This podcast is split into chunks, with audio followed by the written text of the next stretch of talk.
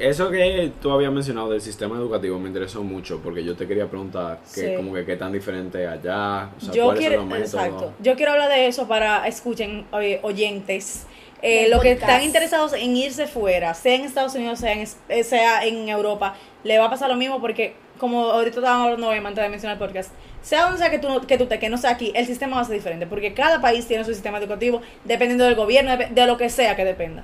El sistema en España es muy complicado porque las notas. Allá tú coges tu semestre y tú haces todo tu trabajo, toda tu tarea, todo tu proyecto, Todo tu examen. todo tu examen, pero al final lo que cuenta del semestre entero es lo que tú sacas en el examen final. ¿Qué pasa? Sí. ¿Qué pasa? Los exámenes allá, aquí no- la nota no es como aquí que está basada en 100, allá la nota está basada, en- está basada en 10. Si te ponen que tú tienes que sacar un 4.5 en un examen para pasar, ni un punto menos ni un punto más, literalmente, el semestre entero depende de ese 4.5. Si tú no pa- si tú no si tú sacas 4.0 en vez de 4.5, tú te quedaste y te fuiste para completitivo. Entonces, eso era una vaina que a mí me jodía todos los días porque yo decía, ¿cómo va a ser que yo me estoy fajando a hacer mi tarea, mi proyecto, mi cortometraje, toda mi mierda, que me toman tiempo y como que, que- o sea, y esfuerzo y energía, Claro. para que al final lo que valga es un puto examen. O sea, Un eso es algo. papel. Porque aquí te, o sea, aquí, de que te aquí Es te, acumulativo. ¿cómo se dice?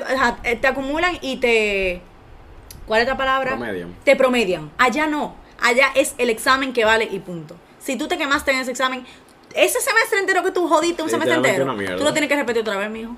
Otra vez. Pero, o sea, de que, o sea, es nada, nada. Por ejemplo, si tú en tu clase de postproducción, Ajá. que tú tenías que editar, por ejemplo, tres, eh, tres películas y después te tocaba un examen. O sea, esas tres películas que tú te pasaste editando. Valieron Nada, mierda. valieron mierda. Si tú te quemaste en el examen ya. Entonces, por ejemplo, si tú no lo entregabas, ¿qué pasaba? También te... Ah, no, si tú no lo entregabas, era, de verdad, al final me, di- me di cuenta que, o sea, sí, porque como que ellos toman en cuenta, imagínate que el examen vale un 50%, el otro 50% es de vaina, pero es que al final del día lo que cuenta es el examen, porque por más que te digan que promedian, no promedian nada. Si tú, literalmente, señores, uno, uno cogía los exámenes y ahí mismo te decía si tú aprobaste o, ¿cómo es? Sí, o sí. O reprobaste. Ajá, aprobaste o, reproba- o reprobaste.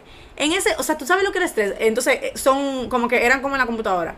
Tú dale a next y sabes que te iba a aparecer ahí si tú aprobaste o reprobaste. Y si tú reprobaste, eso significaba que tú te ibas a quedar hasta julio a coger exámenes para probablemente repetir el semestre. Ay, mi. Mira. Por un examen. O sea, Y todo eso, todo eso trabajo años. que tú hacías, de verdad que al final no valía. ¿Y eso es en tu universidad o, por ejemplo, España? Todas. ¿Por qué? Porque yo pensé en cambiarme de universidad, porque para mí el problema era la universidad. Y yo fui a averiguar en otras universidades y es la misma vaina y en alguna otra peor. Porque si en la mía pedían 4.5 para pasar, en la otra que yo quería eran 6. Mierda. Dos puntos más. Que tú lo ves así, ah, dos puntos. No, No. no, dos puntos mismo- no. Es lo mismo cuando uno se quemaba, que uno decía, que mierda, me faltaron dos Ajá. puntos para pasar y al final lo que te faltaba eran 50 Literal, puntos de una nota que tú no literal, literal. Es la misma mierda. El sistema de allá era muy complicado y a mí me tomó mucho tiempo y yo eso me frustraba mucho porque yo decía, ¿cómo va a ser que yo me estoy fajando para que lo que valga es una maldita nota? De verdad, aquí, en- aquí en RD estamos acostumbrados a que los exámenes no estresan tanto porque los profesores en que nos promedian y en que uno le va sacando qué, qué, qué tipo de preguntas. Allá no, allá son Claro. code, no te dicen nada, no te dan pistas. No, Tú vas para allá que- a matarte. No, y que también, por ejemplo, uno está acostumbrado, por ejemplo, a que tú sabes que, eh, por ejemplo, en ese semestre tú tienes que hacer X cantidad de trabajo, que también, o sea, uno te, tú, por ejemplo, mi mentalidad era como que déjame fajarme en los trabajos, para así, como que si me guayo en el examen, no me va a dar tan duro, Exacto. porque yo voy a tener el, Eh, la las notas de, la- ajá, allá de no, allá no, tú vas al examen y si tú no sacas esa nota ya, no es de que, ah, tal vez me lo promedien, no, no te promedian nada. Otra cosa del sistema que quiero mencionar es que allá, se me acaba de olvidar, yo tengo anotado, espérense, eh, ¿qué era lo que iba a decir? Ah, ok, sí. Que tú llegas y. tú llegas y básicamente toda la gente que está contigo en esa clase ha cogido dos años de lo que tú estás estudiando. ¿Cómo Señores. así? Y lo Ah, con- en el colegio. Sí.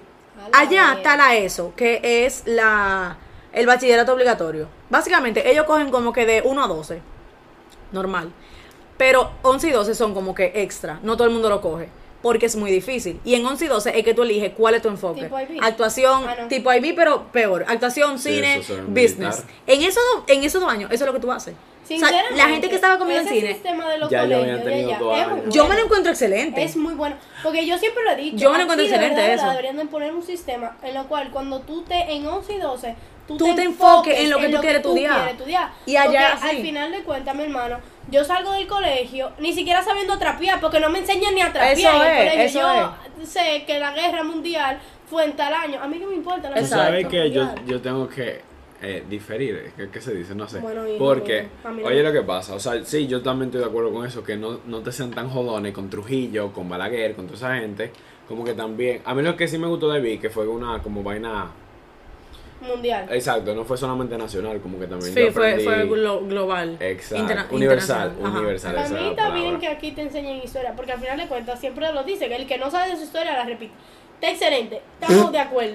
Ahora, mano, enfóquense, sinceramente, una de las vainas que yo me quejo mucho de los sistemas educativos, tanto de aquí como de muchísimos países, es que, mi hermano, aquí no te enseñan a, a tú independizarte cuando tú sales del colegio. O sea, yo me mudo solo ahora mismo, y si no es porque mi mamá y mi papá me han enseñado cosas, yo no voy a saber hacer No, nada. literal. O sea, para mí deberían de haber hasta talleres de saber arreglar un carro Claro. en los colegios, de saber terapia y fregar. Tú ves, no es mentira. Eso, eso, sí, yo estoy de acuerdo, pero lo que le iba a decir es como que, y ella está en la misma universidad, como que me parece ilógico, y no sé si ustedes, como que chamacos de 17 y 18 años elijan de que algo que es lo que se va a basar el resto de su vida. Pero es que mira lo que pasa, no era que literalmente ellos le decían, ok, en 11 y 12 voy a estudiar cine. Ellos, ellos decían, voy a estudiar comunicaciones.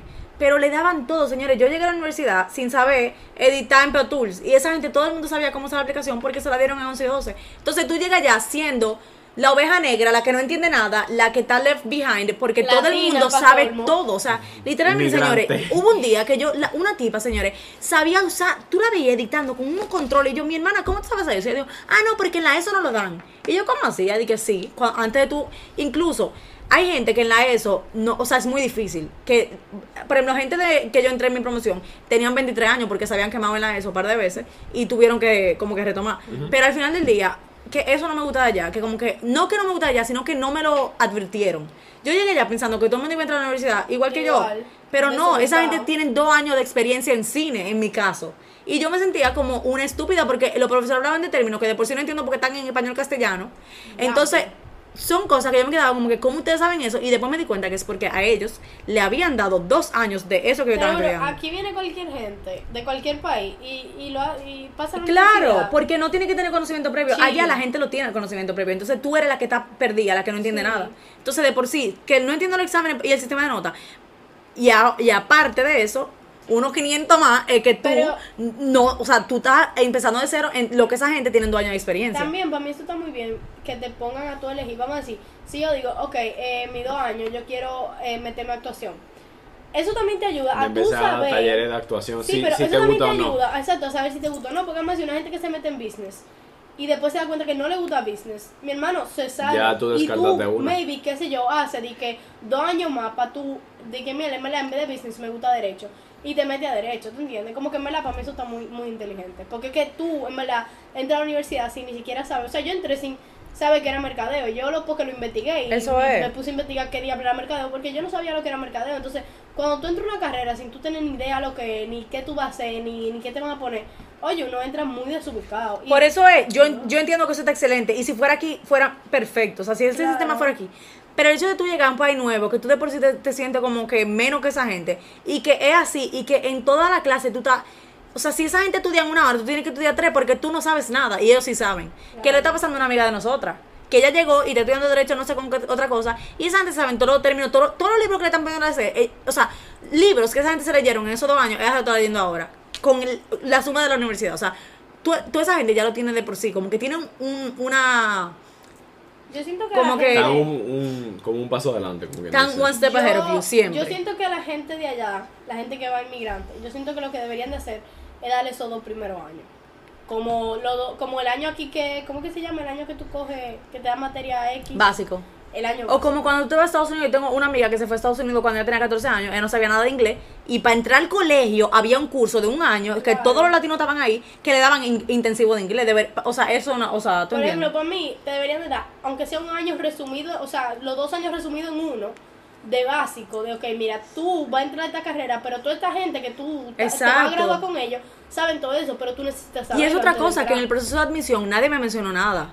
O sea, yo, ah, yo, me, yo entré a la universidad, yo hice mi proceso de admisión facilísimo. Yo dije, ah, pero si tú así la universidad va a ser fácil. Y yo llegué allá a enfrentarme con la realidad de que no, que esta gente sabe todo esto y que yo no. Entonces yo estoy allá pasando lucha, estudiando 10 horas más que esa gente porque esa gente ya se lo saben. Y yo me imagino que tú no sentías, por ejemplo, el apoyo de tus compañeros. ¿Por qué? Para nada, Porque porque es una competencia también. Ah, cool. Todo es una competencia allá. O sea, allá todo es una competencia. Y si tú tienes que lamber el culo del profesor, tú solo tienes que lamber, porque si no, tú. Yo nunca lo hice, pero esos españoles son.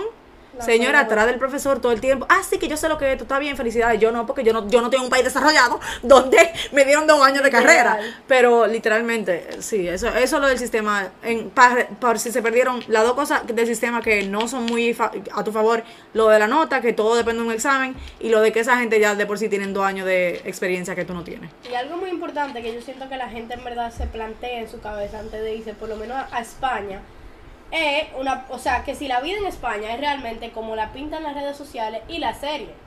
Porque sinceramente uno se va y uno dice, mierda, yo voy a vivir élite. En Élite. élite, yo que Élite. señora, para darle contexto, yo estaba en la universidad donde grabaron élite, el amor, edificio aquí van mío. a matar a una gente Eh, con ajá, un trofeo, ajá. después nos vamos a ir Literal, Era, literal. era, era así mismita.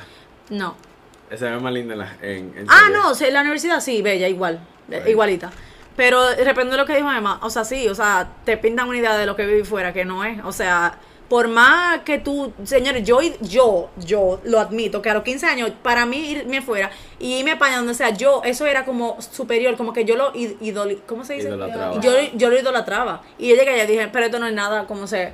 Y es que eso es ¿Cómo otra cosa, las social media can fuck with, with your mind, porque tú, yo misma, o sea, yo misma me estaba haciendo stories en toda la discoteca perísima, saliendo a sol, Claro, saliendo a, Puerta del Sol, y la gente lo veía, ay, qué ah, pero, pero en verdad yo estaba llorando en mi Yo, cama. Literalmente yo ahorita dije, Ale, espérame ya que yo sí, voy, yo sí, sí. voy. Es que de verdad, si ustedes creen lo que se quieran ir fuera, que España o lo que sea para donde ustedes vayan, que es como ustedes lo ven o No como se lo tienen pintado, no es así. Y se van a encontrar con la realidad cuando lleguen, pero no es así para nada. Y es que la gente de verdad se, o sea, normalmente uno se pinta la vida, porque al mismo tiempo, y no para ley, por ejemplo, que yo también quería irme para ley, porque uno veía a Logan Paul y toda esta gente, Claro. uno decía, bueno, yo me voy a hacer youtuber, porque, ¿qué es lo que? Y viejo, la vida en LA, por más que la pinten linda, no, no es así, porque hasta el mismo Juan Pazurita, que hace mucha vaina, ha dicho que la vida en LA no es tan heavy. Exacto, y O sea, así es muy es. chula, claro que sí, pero es que tiene su pro y su Claro. Entonces, igual en, exacto, igual en España, igual donde sea que tú vivas, o sea, te pintan una idea y eso es lo que ahor- ahorita estaba hablando con, con Gil y con Emma, que a mí nunca me prepararon para lo que yo iba a llegar, o sea, a mí me decían, todo el mundo con el que yo hablé, que yo me iba fuera, que se había ido fuera o no se había ido fuera, vete que ah, pero es chulísimo, gente que se fue fuera, chulísimo, loca, lo mejor es año de mi vida, pero a mí nadie me dijo muchas cosas, o sea, a mí me, o sea, yo tuve que llegar allá a enfrentarme con la realidad porque nadie me preparó de lo que era vivir fuera. Y de verdad yo tenía una idea de que vivir fuera era de lo que me decían y de lo que yo veía en social media y no es así para nada. Y ok, obviamente ya tú hablabas un poco de como que porque tú decidiste quedarte, o sea, la vida de independiente. Independiente chamaquito, durísima, Ujú. la madura. Vida élite. Pero la vida adulta, independiente, no es tan, No es tan es tan heavy, no, no, no es para todo el mundo. No. Pero en realidad, ¿cuál fue que tu factor y por qué de verdad Sí. tú dijiste yo me tengo que devolver porque me voy a matar, me voy a volver loca, aquí no puedo? Exacto. Básicamente mi proceso empezó cuando en Semana Santa de allá, todos mis amigos dominicanos vinieron para acá. Y aparte de eso, yo me quedé, pa- o sea, yo me quedé allá en España, en Madrid. Y aparte de eso, cerraron toda la frontera. Entonces yo no podía ni ir a donde mi novio, ni irme a un viajecito en Semana Santa como yo pensaba que yo iba a hacer. Claro. Entonces yo veía a todos mis amigos aquí en Semana Santa y yo decía, yo me quiero devolver, yo me quiero devolver. Y yo veía que Isa estaba tranquila, Isa mi hermana. Y yo decía, conchale, pero es que yo me quiero devolver, yo me quiero devolver. Y yo, señores, de verdad, yo en esos nueve días de Semana Santa, preguntan a Isa, yo me volví loca. O sea, yo lloraba todos los días. Yo decía, yo quiero estar en mi país. Y me daba ansiedad, me, o sea, ¿qué pasa? Después de... Yo pensaba que yo, me- que yo estaba así por el mismo hecho de que como que todos mis amigos se habían ido. Pero no fue así porque ellos todos volvieron y yo sentía, yo seguía con lo mismo. Yo me quiero ir, yo me quiero ir, yo no quiero ser aquí. Odio todo, todo me molesta, todo me hiede. Y eso fue haciéndose en un proceso una bola más grande. Como dicen, que empieza chiquita y se va haciendo más grande. Sí. Literalmente fue así. O sea, yo empecé con esa idea de que yo me quería ir y ya la idea no era una idea, ya era que yo me tenía que ir porque yo no aguantaba un día más allá.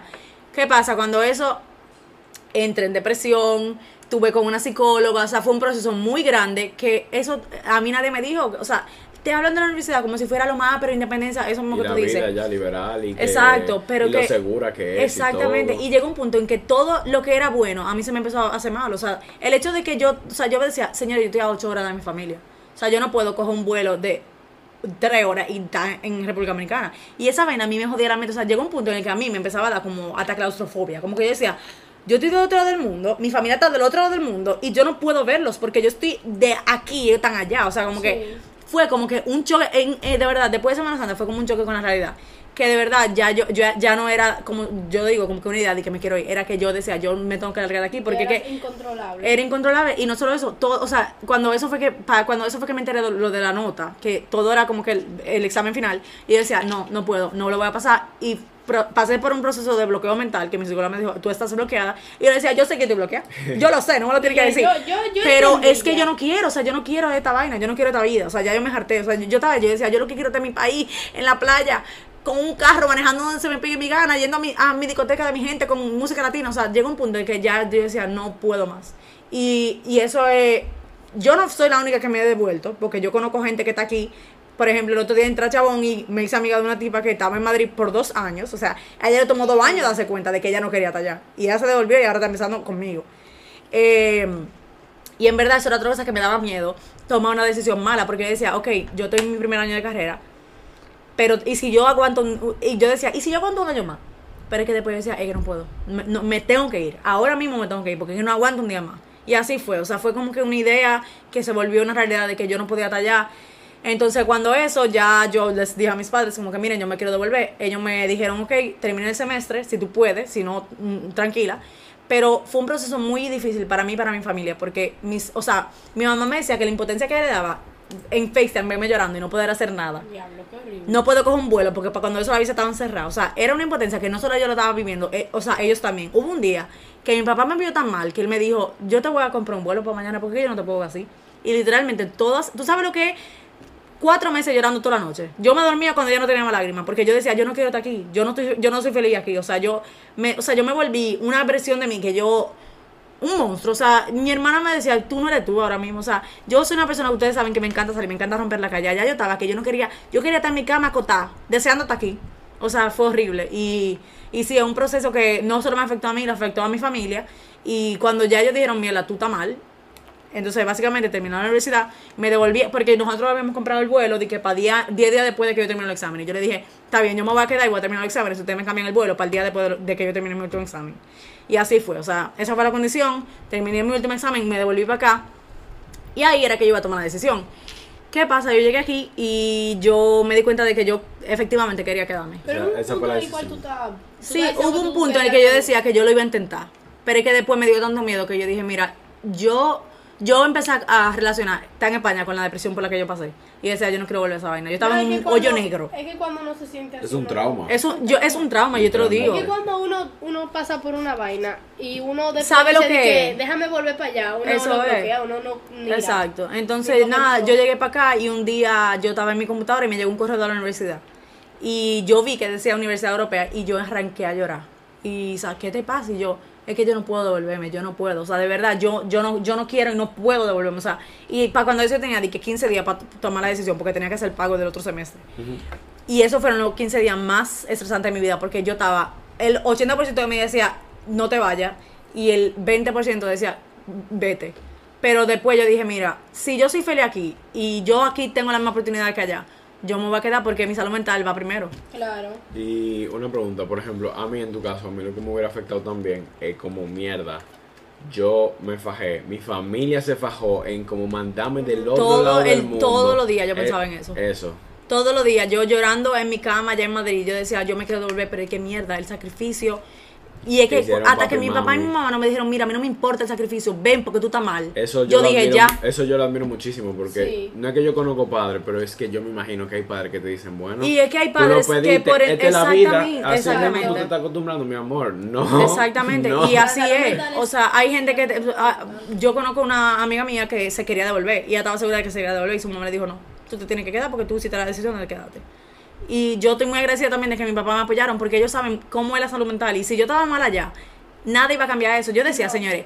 Este es mi primer año, me faltan tres años más. Yo voy a estar tres años así, dando, dando pena, que a mí me daba pena verme. O sea, como que yo decía, es que esta no soy yo. Y yo dije, yo no, yo no voy a poder. Tres años así. Y señores, la, la salud mental es muy importante. No sé si puedo hablar de esto, Sí, si claro. no Oiga, Nosotros, sí, pues literalmente, nosotros podemos hablar que, Bueno, que- el gobierno de, de quien sea Pa- y terminamos hablando de la salud mental. Para cuando Mira. eso, para cuando eso que yo empecé a ponerme muy mal, fue que lo de Marilara Troncoso, que se suicidó. Sí. Y mi mamá y mi papá la conocían a ella y a sus padres. Y papi cuando vio esa vaina, esa noticia, él dijo, yo, ese fue el día que él me dijo, tú quieres venir para acá, que yo tengo que comprar el vuelo.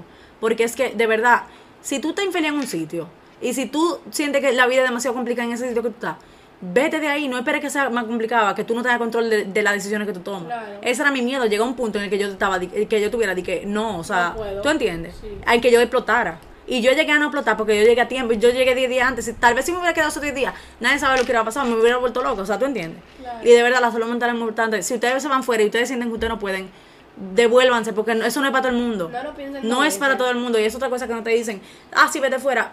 Yo lo viví, pero no fue para mí la experiencia. Y conozco gente que también se devolvió porque no le gustó y dicen, estudiar afuera no es para todo el mundo. Literalmente. Cuando tú me dijiste Y esa punto. frase, yo, o sea, mi mente hizo de que puff. Porque yo, que me creo, o sea, yo me considero súper independiente en el sentido de, eh, en general, Ajá. Sí. eh, la pandemia me hizo in- Ajá. independiente en el cual. Ah, eh, no puedo hablar. en el ámbito, por ejemplo, de la casa, que yo Ajá. sé manejar, qué sé yo, toda esa vaina. Por ejemplo, también independiente emocional. Tú eres muy apegado a tu familia. No Sí. digo que yo no, pero por ejemplo, yo sí puedo durar, qué sé yo, una semana fuera de mi casa y no estar de que. "Ah". Y yo también, porque antes de irme, yo incluso cuando yo tenía 13, 14 años, una carajita, me fui de- para un campamento en Estados Unidos de dos semanas y eso yo lo veía como un sueño y, que, y a, mí, yo no, a mí no me hizo falta mi familia. Y yo decía, pero eso, eso yo puedo. Yo vuelvo. Y yo llegué Claro. allá y fue de que, ajá, ¿y mi familia ahora? Eso es lo que yo digo. Por Al de tallar, yo dije, ay, mi familia ahora. Eso, es Cuando... lo que- eso mismo digo cuando los veo. Que yo, eh, yo lo digo en voz alta, te lo afirmo, cosa, pero ahora, Pero cuando, cuando cuando se me ponga la situación exacto. adelante, que yo esté en ese país que yo no conozco a nadie, que no sepa para dónde ir, que qué metro que me tengo que parar, toda esa vaina, ahí es que vamos a hablar. Mira, yo sí sé que yo soy muy apegada a mi familia A tus amigos. y a mis amigos. O sea, yo soy, mira, es muy malo y todo, pero yo lo sé. Yo soy muy dependiente a mi familia y a mis amigos. O sea, Emocionalmente yo también. yo emocionalmente Sí, yo soy, también. por lo menos, me mato. por lo menos dije a mis amigos y a mi familia, señores, de verdad, de verdad. Y la gente que son mis amigos y mi lo saben. O sea, yo no puedo, no puedo durar mucho tiempo sin verlo. Entonces, como que yo pensaba irme fuera y quedarme sola y no sé qué es esa vaina, mira. Me- porque el miedo más grande que yo tengo en este mundo no es ni siquiera morirme yo, es que se me mueran la gente que yo quiero, que son mis amigos y mi familia. O sea, para que tú entiendas mi miedo. Mi miedo más grande es ese, imagínate. O sea, yo no, yo no sé si yo soy capaz de irme fuera. A mí me gustaría, pero yo no, no me veo. Uno de mis mayores miedos es la soledad y, por ejemplo, me puse en una Allá tú, te situación... quedas, tú- allá tú te sientes solo todo el tiempo. Y tú Y sabes tú que es lo peor con ustedes. imagínate. Exacto. Yo tenía, señores, yo tenía a mi melliza y a mi novio. Y yo me sentía sola todo el tiempo. Porque yo estoy acostumbrada a una familia de seis gente donde yo llego a la casa. Y bulla. Hola, mi hija. El perro arriba de mí. mi hermanita dándome un abrazo. Mi, mamá y mi papá. Señores, yo extrañaba todos los días. Yo anhelaba comer con ella en el comedor. A mí me da chills diciéndolo de verdad. Yo decía, yo pudiera estar comiendo mí- con a mi familia. Señores, yo le decía, yo pudiera estar comiendo con mi familia y yo estoy comiendo sola en FaceTime hablando con mi mamá. Ay, Jesús. O sea, señores, son vainas. que de verdad tú dices, yo, pa- yo me quiero meter en eso, de verdad. ¿Tú entiendes? Y tú sabes que lo Fokker, en tu caso, que las horas de diferencia. Gracias, lo dijiste, no, no me acordaba de eso. Porque si tú me hubieras dicho que diferencia. Gringolandia, qué sé yo, que son máximo, qué sé yo. Dos, tres, cuatro. Máximo máximo, cuatro. en algún estado. Exacto, Y cuando máximo se tú estás en. Europa y tú estás en otra hora ya, inmediatamente. O sea, literalmente, cuando nosotros tenemos la noche, tú vas a estar durmiendo. Casi, Ahora casi mismo, señores, para que ustedes entiendan, referencia, son las 10 de la noche. Allá son las 4 de la mañana. Son las 10 de la noche aquí. A las 5 y media mi novio me dijo, buenas noches, me voy a dormir. A las 5 y media de aquí, yo yendo al gimnasio. Oye, Mi, día estaba empezando. sí, es otra vaina, el horario de diferencia eh, no es, no es fácil. Y es como que yo Y me cuesta pongo- mucho acostumbrarte. Yo no porque tú estás cenando y tu familia está comiendo. Yo no, yo, no que puedo, yo no puedo tener eso. No, Mira, y- es que no. a que- mi papá, mi mamá. Ay, ay. Que por ejemplo, cuando tú estés en la uni, ellos van a estar como quien dice durmiendo. No, Yo me despertaba para la universidad, que eran 3 de la mañana. tú ves, esa gente iba a estar Tú rendida. sabes lo todo que, a toda la mañana rendido. yo, el, el, el buenos días de mi mamá y mi papá, antes de irme al colegio. Porque mi papá estaba desayunando conmigo y mi mamá era que me, lle- me llevaba. Y allá yo me despertaba sola a que escribirle buenos días, me voy a la uni y ellos eran a las 3 de la mañana. Lo, lo veían a las 3 horas, cuando aquí eran las 6. O sea, y allá eran las básicamente- 12. Básicamente, cuando tú estabas comiendo, ya ellos. Ya ellos, ellos se despertaban. No, no. No, eso, eso es muy fuerte. Muy realmente. fucker, Eso- literal. Eso es algo que a mí me afectaría. factor realmente. afectaría Muy grande. El cambio es que tú sabes que tú no puedes llamar a tu amigo o a tu amiga a cualquier hora. ¿tú Eso es. Porque, por ejemplo, mi mejor amiga que está afuera, Gia, todo el mundo lo sabe. O sea, ha, habido veces que ella me llama y yo estoy, por ejemplo, en el trabajo. Pero ¿qué pasa? Ya son las 7 de la noche. Entonces yo estoy como que, yo te quiero responder, yo quiero hablar contigo, pero no puedo porque estoy ahora mismo trabajando. Y eso le ¿tú pasaba, señores, a veces, papi es una persona que él era súper estricto con su trabajo. Y cuando dice yo llegamos allá, que somos su debilidad más grande, él en medio del trabajo cerraba su puerta, en su oficina y se ponía a hablar con nosotros una hora. Él No, pero trabajo. risa, yo voy a casa de tío Pedro y anda con el celular para arriba y para Sí, abajo con Isa. Él anda así, mira, Sí, cada sí, vez, sí, oye, literal. habido un día que yo vaya para su casa y él no te así con Literal, Isa. literal. Miren a Isa. Es que tú tienes que buscar la, la oportunidad de que tú puedas, porque que, eh, como tú Son dices, el horario. Son muy Sí. pocas, son muy pocas. Y, los días- y la hora se te... Y los días pasan volando. Literal. horrible. Pero para mí pasaron allá, esos No, seis meses claro, fueron tres años para mí. Por ejemplo, en nuestro caso de aquí, pasaron volando para nosotros. Sí, yo, yo la vi, yo la dejé a ella fue en enero y después yo pues, Exacto, yo también. Y yo lo inclu y yo lo vi al revés, yo lo vi como que wow.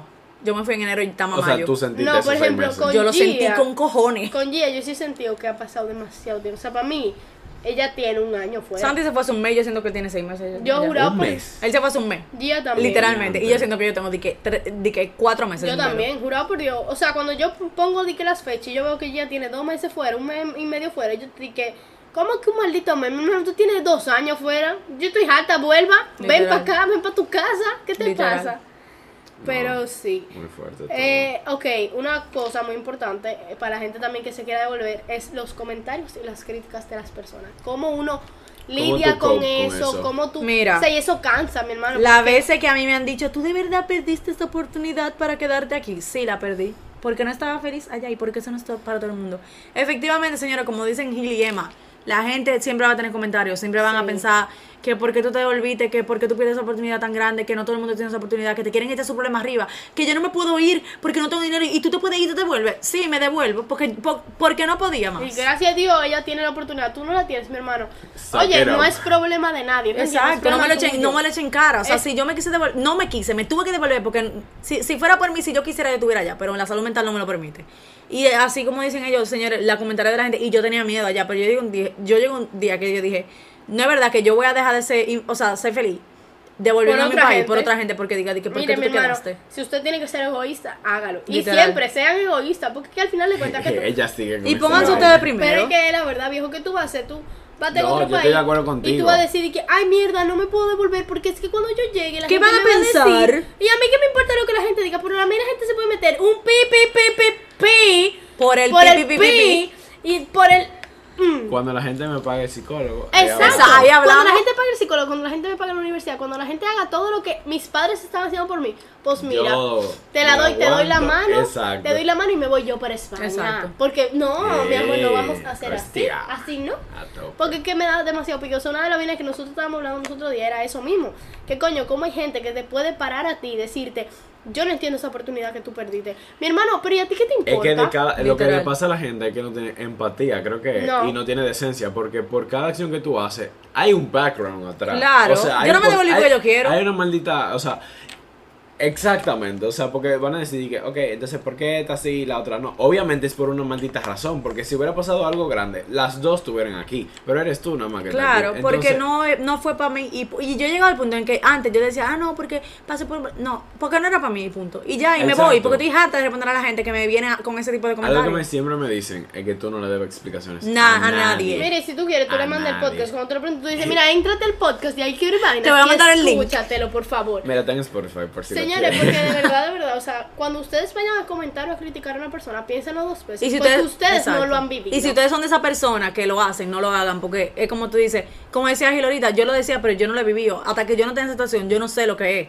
Y tú si no sabes lo que es si tú no te has ido. Y como dice Gil, sean empáticos, porque al final de cuentas ustedes no saben lo que pasó a Ale. Porque ella no se va a sentar, eh, cada personita que le pase por el lado, decirle, mira, sinceramente yo tuve un problema, que no sé qué, mi salud mental, no sé qué. Ella no se va a sentar a No. explicarle todo su maldito problema a ustedes, porque ¿quiénes son ustedes? Exacto. Nadie. Entonces no, no se metan, no se metan. Tú sabes un consejito aquí que dando un pequeño spoiler, como que para tu vivir tu vida, eh, tu vida, Dios, en plenitud y como en paz. Y como que tú, como ser buena persona hasta contigo mismo, es como que pensarlo dos veces.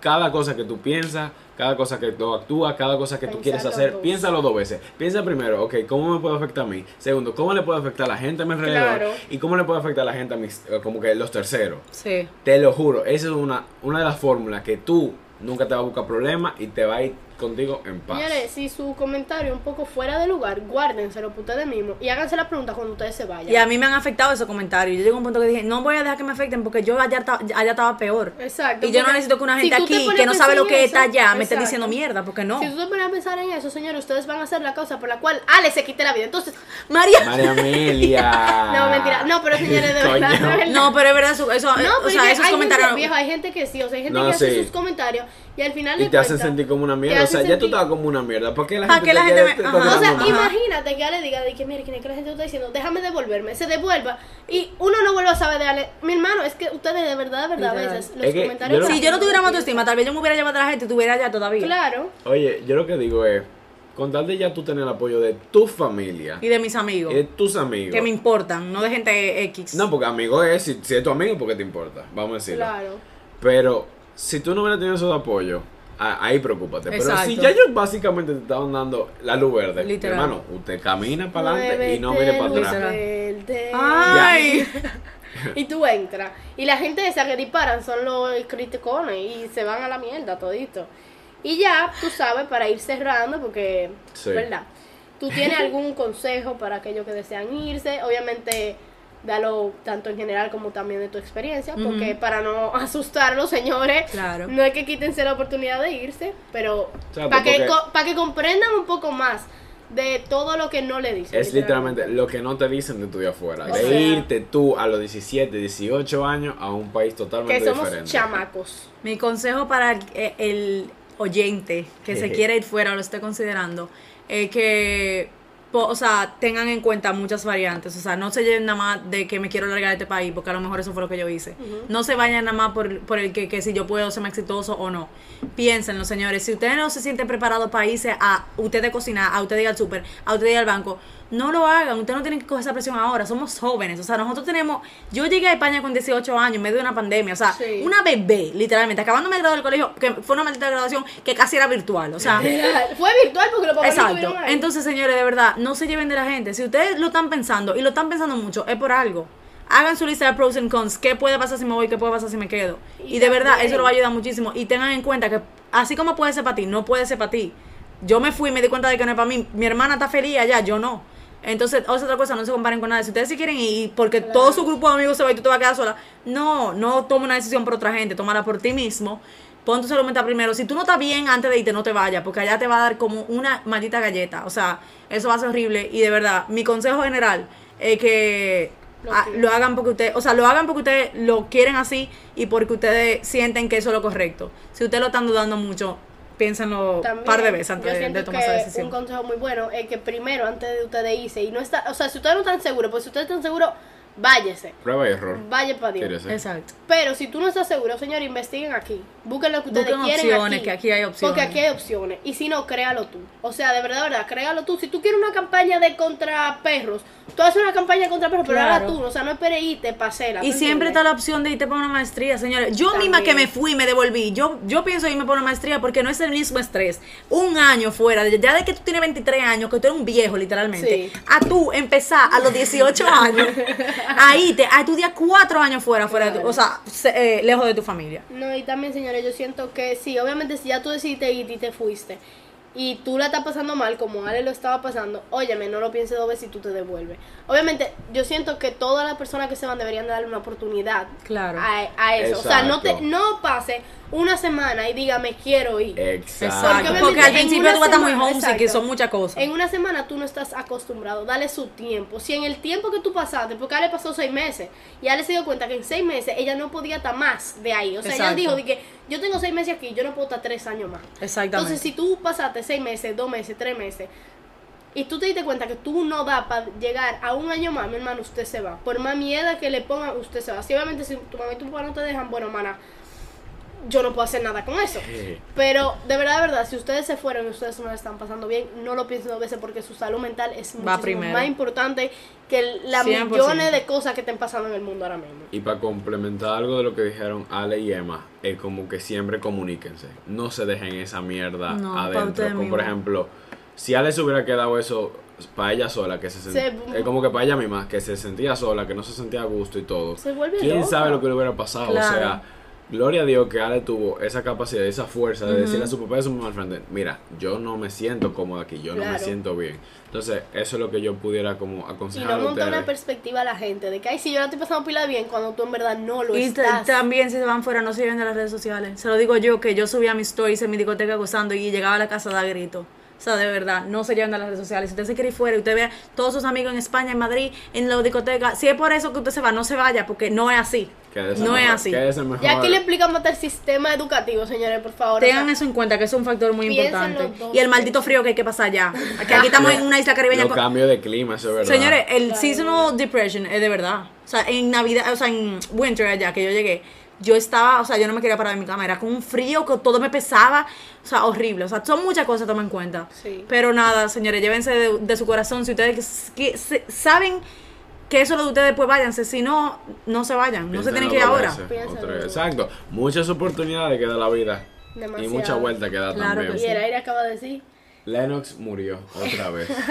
Lo voy a matar. Bueno, Bueno, Ale, muchísimas gracias de verdad por esta pequeña, por tenerme. esta, esta pequeña entrevista slash habladera slash conversación. Pues, slash, Gracias por respuesta, ser slash- vulnerable, literalmente, Claro. porque no mucha gente tiene los cojones de decir que se devolvió Literal. porque se sentía mal. Literal. Sí. Eso sí es verdad. O De sea, verdad. Mucha gente hubiese venido para acá, chulísimo, No, váyanse. que- ujú. Muy Yo me devolví porque que, ay, extrañamos a mi papi, bye. No, que me sentía más cómodo. No, Ajá. o sea, Exacto, tú no. viniste por lo que te pasó. Exacto. Entonces, de verdad, se aprecia muchísimo eso y que haya tenido el Gracias. tiempo de venir para acá. Gracias a ustedes, mis amigos. Y espero que en esta nueva etapa de Te la uni excelente. aquí te vaya bien, que puedas recompensar todos esos momenticos, Y que vayamos esos bobitos de tu vida pasada. Y después me voy para Madrid cuando sea más feliz. Claro. Exacto. Y cuando esté mujer- en Preparada mentalmente y todo. Exacto. Bueno, Pero señores, Muchísimas gracias por Gracias por escucharnos otra vez aquí, donde ese, este calientico, gracias. sí, caliente está porque sudando, bueno, no, Gil, no estoy no, sudando. ya deja el show. Ya, ya, llevamos Lennox. una hora Eso es y muy un bien. minuto. Bueno, Adiós. señores, Bye bye. Nos Chai. vemos en el próximo episodio. Stay tuned. Lindo día. Bye bye.